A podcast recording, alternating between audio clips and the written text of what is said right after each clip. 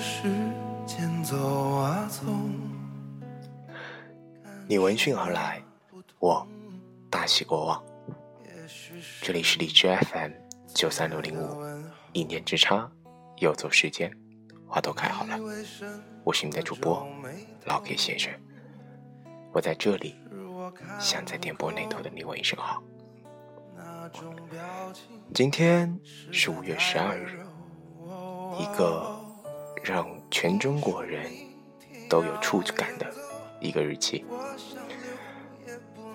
二零零八年五月十二日，汶川这个名词深深的烙刻在了我们的心中。今天，我想和大家分享一篇故事，这篇故事的题为《汶川》，我们都还记得。希望能和你们一同缅怀这逝去的时光和那些逝去的人。那种感觉越发熟悉，你走后我还来不及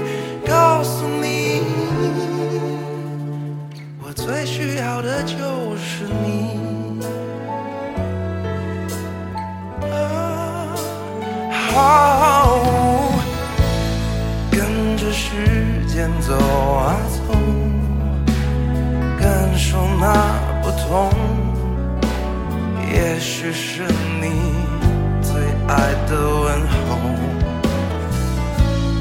你为什么皱眉头？是我看不够，那种表情实在太温柔。你走后，我总。是想你，那种感人在什么情况下会记得一座城市？或许不在意它有什么样的颜色，而是在于它在你脑海中留下了什么样的印象。在二零零八年五月十二日之前，汶川只是青藏高原东部的一个普通的小县城。但在当天下午十四点二十八分之后，它被全国人民所知晓，以最悲痛的方式。在那个时刻，你所在的城市离这个灾难之地有多远呢？你和汶川人民的记忆又有多少是重叠的呢？实验，汶川。六百八十九公里。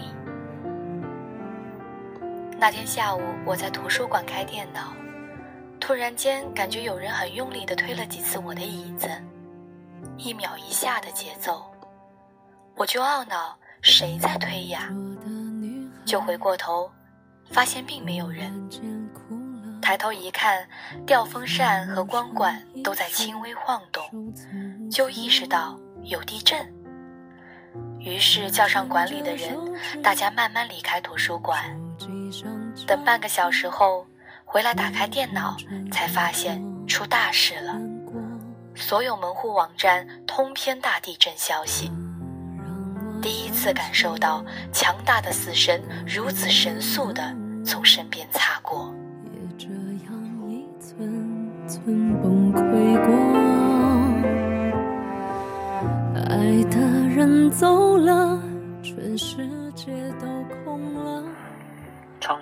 汶川，七百三十五公里。那是下午的第一堂课，记得是自修。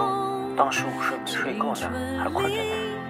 突然瞄见教室前吊着的电视在晃，还发着愣呢。突然一个同学大喊：“地震了，快跑啊！”就狂奔到了操场。操场上全是人，才急哄哄的找隔壁班的好朋友跑出来了没有？听说有个理科班的男生背着骨折的同学跑了出来，后来成了男女朋友。被认真爱着，我笑了，我爱了，我不会害怕了，从未曾这样。宜昌，汶川，七百三十五公里。那年我快要中考，当时。正在上自习课，最开始以为是有同学在踢我的凳子，转头看了几眼，却什么也没有发生。后来越晃越厉害，才有同学惊呼是地震了。那一整个下午，手机讯号一度中中断，我们全校学生也搬去了操场上了自习课。讯号恢复后，第一个电话打给了正在云南出差的母亲。原本以为我们会因此讲到许多关于生死情长的话题，结果我的母亲三句话离不开中考，但让我知道了，能和心爱的人在一起对话，才是对生命最大的尊重。再重新生长，总有几年。恍惚中想起。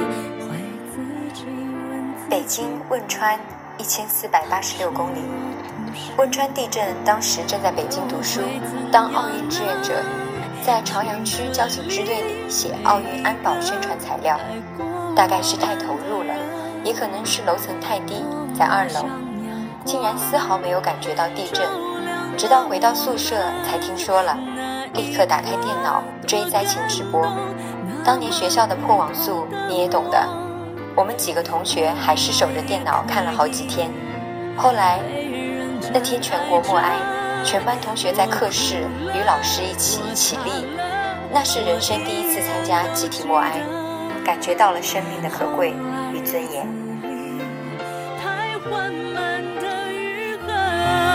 陌生的女孩呀，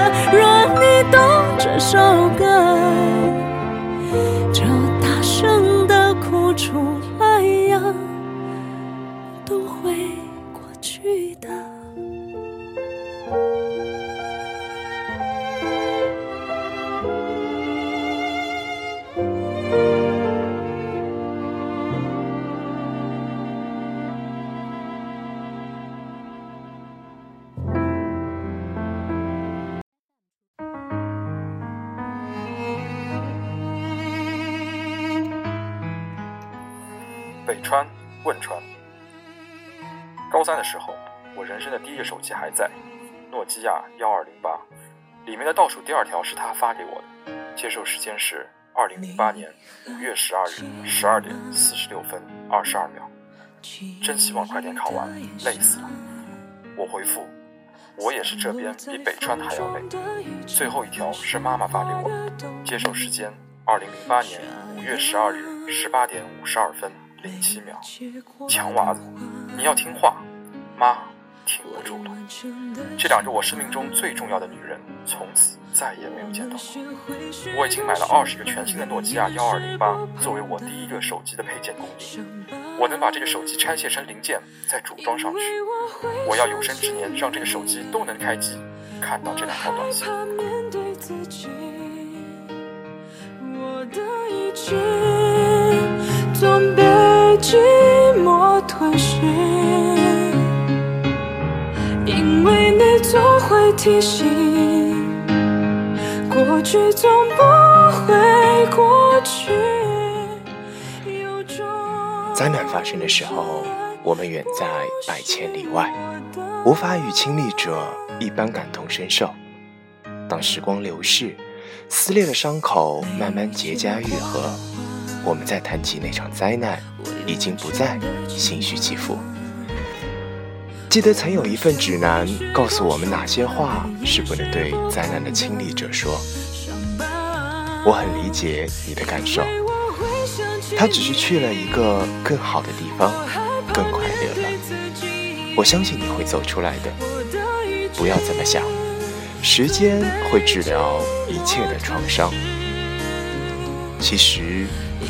多听少说，我们已经改变不了什么。我想，这就是最无助的事实。最后，想引用余华《活着》里面的一句话来作为今天节目的结尾：最初我们来到了这个世界，是因为不得不来；最终我们离开了这个世界，是因为不得不走。这就是我今天给大家带来的特别节目，希望你们能够喜欢，希望你们能够再一次为汶川祈祷。感谢所有参与节目录制的小伙伴，希望大家也能喜欢那些声音。这里是 FM 九三六零五，一念之差，游走世界，花都开好了。我是老 K 先生，携众多友人祝各位一路平安，一切顺利。我们下期节目再见。尽管我的都世界有些幸福不